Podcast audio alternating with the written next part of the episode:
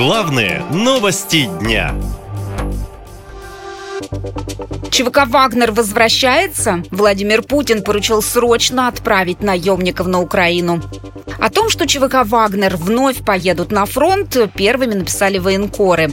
Но официального подтверждения информации несколько дней не было. Теперь Кремль опубликовал видео встречи Владимира Путина с заместителем министра обороны Евкуровым и бывшим командиром ЧВК «Вагнер» Трошевым. Андрей Николаевич, я хотел бы нашу встречу начать э, с разговора именно с вами. На последней встрече мы говорили о том, что вы займетесь формированием добровольческих подразделений, которые могут выполнять различные боевые задачи, прежде всего, конечно, в зоне специальной военной операции.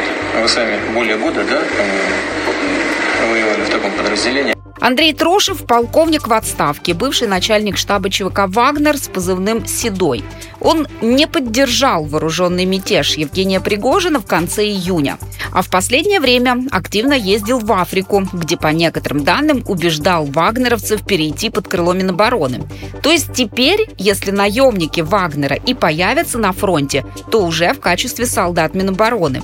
А это означает полное подчинение военному командованию и никакой критики, считает журналист Сергей Ковальченко. Но при этом, э, судя по тому, что там был рядом Евкуров, э, сейчас будет очень жесткое кураторство со стороны генералов, и никаких вольностей, конечно, им уже не позволят, как это было при Пригожине.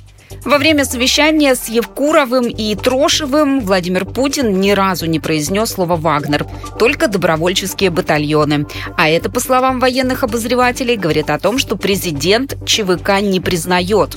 Да и ситуация на фронте сложная. ВСУ давит на всех направлениях, анализирует военный эксперт Ян Матвеев. Украинские войска продолжают активные атаки в районе Вербового. Есть признаки того, что они уже продвигаются дальше на восток, к Новофедоровке.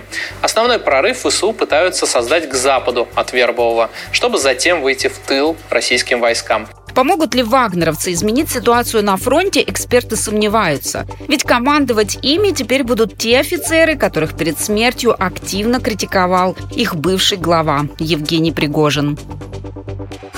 Наша лента. Коротко и ясно.